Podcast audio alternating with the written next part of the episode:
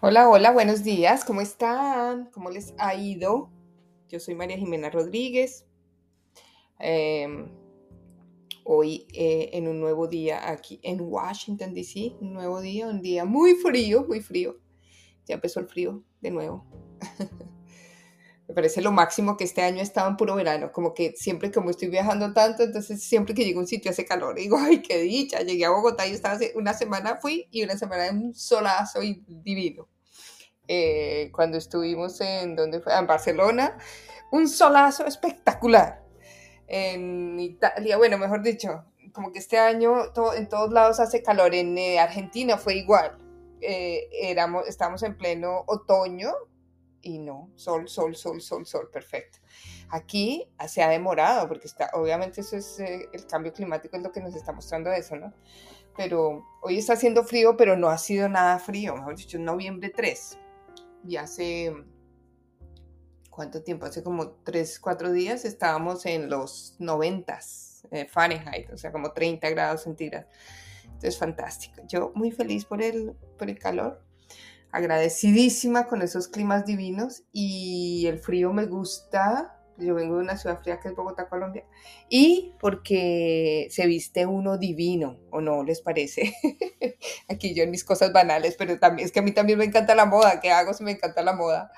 Eh, y me gusta vestirme lindo, o sea, eso es parte de, ser latina, eh, y yo sé que ustedes me entienden, de cualquier país que seas tú, cuando tú llegas a, otro país es como que, digamos, en los americanos eh, el tema de la ropa no es tan necesario. Bueno, de pronto en New York, sí. Aquí en DC no, en Washington la gente viene aquí, la gente aquí es muy inteligente donde yo vivo, la gente es el, el, nivel más alto de cultura de Estados Unidos está aquí. Todo el mundo tiene un PhD, tiene un master's degree, tiene... Entonces la gente aquí no está como... es gente que se... Por ejemplo, el nivel más fit, eh, la ciudad más fit, más sana de Estados Unidos es esta, por ejemplo. Todo el mundo hace ejercicio. No porque se quiere sentir espectacular como en Miami, como para lucir mi cuerpo, que tampoco es mal, sino porque es sano, entonces todo es orgánico, entonces la gente come muy bien, entonces los restaurantes vegetarianos son un espectáculo. Antenoche me fui a un restaurante em, mexicano, estaba en un concierto de Santiago Cruz, restaurante mexicano en Washington, ahí enfrente donde estaba, primero que Santiago Cruz, eh, en una sinagoga, o sea, porque pues, aquí se canta en cualquier lado, un sitio divino, eh, por cierto. Y me metí en un restaurante mexicano enfrente, no, no era mexicano, sí era mexicano porque vendían tacos, pero no, tenían, no eran tacos de los que conocemos. Eran tacos vegetarianos, pero vegetarianos ni siquiera, pues yo puedo decir, bueno, con frijoles y arroz eh, y tomate, pues puede ser algo vegetariano. No, eran tacos, yo me comí uno marroquí, que era con zanahoria y menta y queso feta, fira cheese. Qué cosa tan deliciosa, ustedes no se imaginan. Yo decía, Dios mío, eh, eh, había otro que, yo, eh, que era con el... Se me olvidó en este momento. Y, ah, de la India, ya me acordé, indio, como un, con un curry, tome, em, no, cilantro, ay Dios mío, pero unos tacos y yo decía, bueno, esto que es tan delicioso en serio, o sea, no es comida que yo, que, yo haría en mi casa, pero yo soy mucho más vegetariana, vegana que carnívora, yo, no, o sea, no por salud, no por nada, por religión, porque mis hermanos los animales no me los como, no, mi cuerpo siempre ha sido que muy poca carne, desde chiquita hasta el día de hoy. Es más, yo carne roja no como nunca. Tú me viste en, en Argentina que estuve un mes ni siquiera probé la carne. y, pues la carne que allá se corta con cuchara, la cosa más deliciosa del mundo, pero no, o sea, los chinchulines y las achuras y eso, pero no soy de carne. Soy de pescado, poquito, y definitivamente me encantan las sopas. Las sopas es como yo puedo tomarme una buena sopa y unas, o los granos, eh, los, eh, los peas, los, no sé, los garbanzos, ese tipo de cosas. Ya, y quedo feliz con ese tipo de cosas. Pero bueno, estamos hablando aquí de cosas banales. Y, y, bueno, de todas maneras, les doy primero las gracias a todos los que han participado. Estaba haciendo como un recuerdo de los últimos tres meses de mi vida, de, digamos, laborales. Mirando un poquito lo que viene y eso, y ha sido bien, bien interesante, intenso y bonito, bonito, mira, o sea, anoche tuvimos un taller espectacular de constelaciones familiares que estoy empezando a hacer cada 15 días los jueves en la noche, tres horas, y tuve 15 personas de 15 países diferentes, o sea, eso me parece tan lindo porque es que nos conectamos, es el mundo conectado y todos somos amigos. Eh, ah, quiero decir amigos, no porque seamos amigos, somos amigables, somos muy cercanos, como que se convierte uno como en una familia que va a conocer por tres horas, ya se van y vuelven a los 15 días otras personas que se van a conocer por tres horas y ya se van, pero es creando comunidad en el mundo. O sea, la importancia para mí de la pandemia, la importancia de conectarme virtualmente, la importancia del Zoom, la importancia de poder hacer amigos de esta forma y, de, hacer constelaciones de esta forma desde la intimidad de mi casa a la intimidad de su casa. No sé, eso me parece tan, tan especial. Eh, así que los invito a que se conecten a las constelaciones todos los jueves, al ritual del útero, al taller que viene de sanando a mis ex, para poder tener una vida más placentera. Yo les prometo, yo siempre digo esto, mira, yo te prometo que cuando tú te ordenas, cuando tú empiezas a ordenar tu vida como es, la vida te premia, la vida te recompensa. Yo estoy segura de eso. Tú, yo no tengo evidencia científica, a mí me gusta la ciencia porque mi mente eh, es científica, me gusta la investigación, las conclusiones, poder eh, decir, mira, de 100 participantes, 57 dijeron esto, 85% hizo esto, en fin. Pero yo lo que he observado a través del tiempo es que cada vez que la gente se empieza a ordenar, no es en una constelación, créeme eso. No es oyendo un podcast, pero uno te va a cambiar la vida, seguro. De cualquiera, no mío, de cualquiera. O sea, esta información es una información muy poderosa y es una información que yo siento que es como protegida. Ese es mi sentir, yo no lo puedo confirmar, pero es como que te protege, como que te hace sentir, tú empiezas a ordenarte poco a poco, despacio. Vas a descubrir una cosa, vas a descubrir otra, vas a descubrir otra.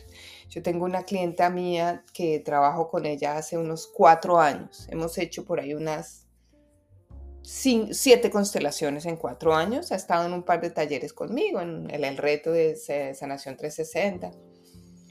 Y su gran chuki es que no ha podido dejar al esposo pero no porque no haya podido. Ellos están separados eh, en cuerpos, digamos, hace más de 15 años, pero viven juntos.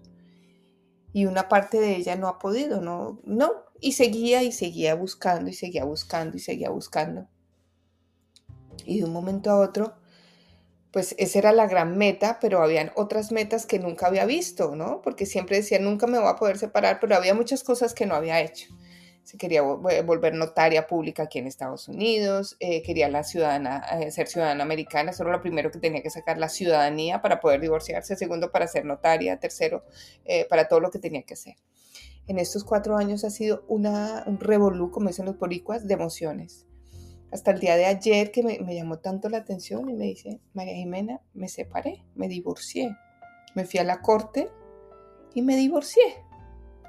Y ya, y, no era grave porque pues él ya tenía otra persona hace mucho tiempo, ella no, porque ella pues está en su casa, pero, pero ella quiere, ella quería. Y no, me decía el miedo que me daba era infinito y ya no. Y lo hizo. Y digo, mira, el universo te va a premiar en lo que tú estés haciendo. Empieza a trabajar en ti, empieza en ordenarte, empieza en, no sentirte más grande que los demás, en no pretender cambiar a, a tus padres, en no sentirte mejor que tus hermanos, en, no sentirte eh, inferior tampoco, sino de igual, en tener una pareja sana, en, que si te están maltratando, entender que eso no es por ahí, eh, en que si tú estás eh, molesto todo el tiempo o tienes una rabia interna, pues hay algo que no está bien. No eres, no, no, no, no eres así. Algo te convirtió en eso. Y eso es súper importante que lo veas en que la vida se puede vivir de una forma sana, saludable, sin enfermedades, siendo feliz, pero tranquilos. Ese es como el propósito, finalmente, estar en paz. Con las decisiones que tomas, con el trabajo que tienes, con el, país donde vives, con la pareja que tienes o no tienes, con todas tus decisiones, tener paz, que tú te acuestas tranquilo, te levantas tranquilo, em, sin tanto, sin tanta excitement, ¿no? Que tienes que tener todo el día una vida frenética para que te funcione. Esas vidas frenéticas, yo creo que eso llega a, lleva a, las vidas frenéticas nos llevan a algo y es a, correr, a ir muy rápido. El que va muy rápido en la vida, se va muy rápido. Porque definitivamente la prisa por vivir es prisa por morir. Entonces, yo no sé por qué hoy estoy hablando de esto. Y ya en el siguiente podcast les hablaré de un tema que tengo, pero en este momento creo que es más por ahí como reflexiones, se llamará esto. Y es decirles, hombre, despacio, con buena letra, creando intimidad en tus relaciones. Y no importa qué tipo de relación, pero conexión, crea conexión, empatía, intimidad. Como siendo felices con lo que hay, tomando la vida como es y, y aprendiendo a entender que si fuiste, por ejemplo, la víctima de algo o de alguien en el pasado, en una relación, en un abuso sexual o en un abuso, en un abuso de algún tipo, lo fuiste, claro que sí, que fuiste la víctima, que no fue tu culpa, pero que también la responsabilidad tuya hoy en día es sanar. Y si tú sientes que no has podido sanar em, porque la cosa no funciona, porque sigues odiando a esa persona y que puede ser con justa razón de que no quieras a alguien porque hizo daño, pero definitivamente, como yo lo dije ayer en el taller, cuando a Michael Jackson le preguntaron, ¿usted perdonó a su papá? Por yo no sé qué fue lo que hizo el papá de Michael Jackson, creo que los abusaba cuando era, abusaba quiero decir, los ponía a trabajar a todos cuando eran chiquitos y el tipo se quedaba con todo el dinero, en fin y los puso a trabajar desde los cinco años. Y él decía, y Michael Jackson dijo, yo me acuerdo esto hace años. Yo soy absolutamente fanática de Michael Jackson, no por su vida al final y tal, sino porque para mí él era un niño, él era un tipo totalmente desadaptado al mundo, pero, pero sí por la música, porque me fascina la música. Y es de las pocas personas que no vi en concierto de que me hubiera gustado. Él y Prince, que tampoco lo vi. Pero Michael Jackson decía, eh, perdonase a tu papá, y él decía, Sí, porque toca. No hay otra opción. Toca. Y yo me quedo con esa reflexión el día de hoy. Si tú no has podido con algo, si no has podido soltar a tu mamá, si no has podido perdonar en el término como signifique perdonar, perdonar para ti a tu papá o a esa persona que te ha hecho tanto daño, y sigues cargando con esa rabia, con ese enojo, con el estar tú aislado de tu familia por eso, eh, castigándote por algo que ya no puedes solucionar, pues la invitación es a que trabajes en eso, en la terapia que sea o como sea. Si tienes que ir a, no sé, a la iglesia o tienes que ir donde un mentor o donde un psicólogo, donde un constelador, donde un coach, no sé, lo que a ti, donde tu abuelita, qué sé yo, pero que tú empieces a reconstruir un poquito lo que pasó y que puedas ver una mirada sistémica de lo que pasó, no solo tu punto de vista, que es súper válido, pero míralo un poquito más grande, como desde arriba, ¿no? En un gran estadio, desde arriba. Y si ese problema es así de chiquitico y tú lo ves desde arriba, imagínate tú en un drone, como en un drone mirándolo desde todos los ángulos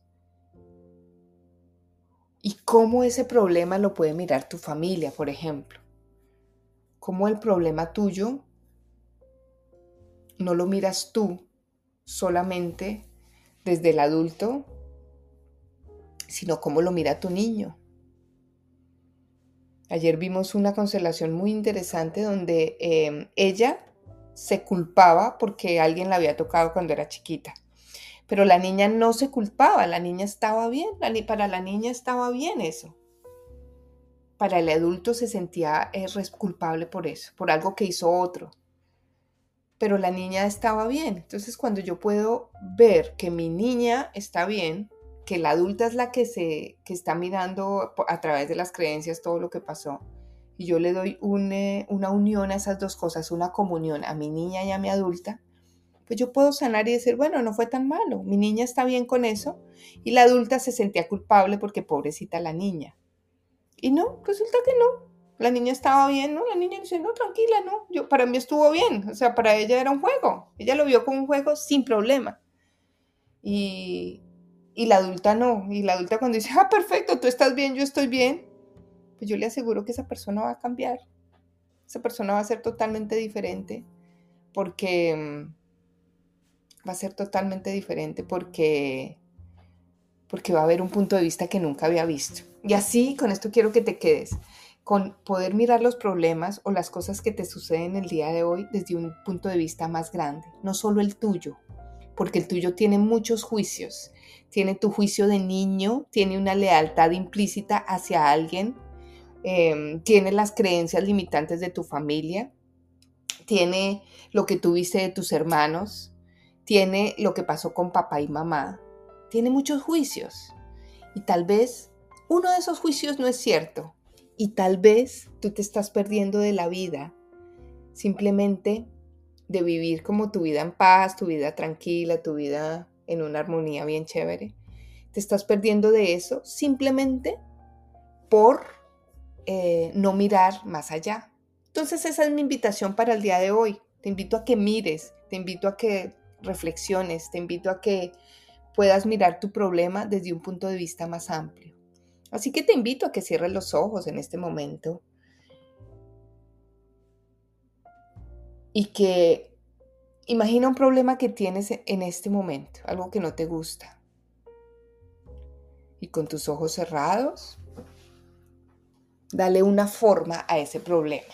Es una forma puede ser grande o es pequeña. Con tus ojos cerrados, dale un eh, color a ese problema. Puede ser un color bonito, un color feito, o un color oscuro o muy claro, qué sé yo. Y quiero que te imagines tu problema mirado por tu mamá. Ese mismo problema, ¿cómo lo vería tu mamá? Y después, ¿cómo sería ese problema mirado por tu abuela?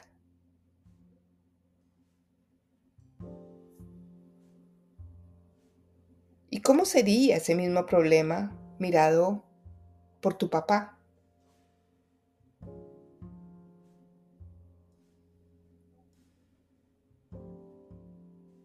¿Y cómo sería ese mismo problema mirado por un ancestro anterior, por un bisabuelo, por alguien atrás? Así no sepas quién. Solo no tienes que entrar en mucho detalle. Pero tal vez trata de darle una mirada más grande a lo que pasó.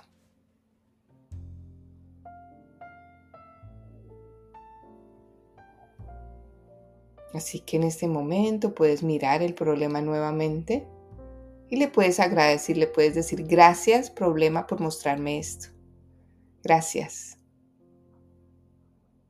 A partir de hoy voy a elegir diferente. y lo puedes dejar en el piso, lo puedes dejar más adelante, lo puedes soltar y dejarlo mucho más adelante para que ese programa se hace, ese problema se haga pequeño, pequeño, pequeño, muy chiquito. Sería fantástico. Hasta que ya no lo ves más. Y bueno, mis queridos, mi nombre es María Jimena Rodríguez. Te invito a mi, a mi super em, pues, a mi, ay Dios mío, mi taller, sanando a mis ex, para que le puedas dar un lugar a cada uno de ellos y para que tú puedas sanar lo de atrás para poder estar en paz hacia adelante. Con todo eso, con tus relaciones sexuales, amorosas, afectivas, eh, de amistad y sobre todo de ancestros.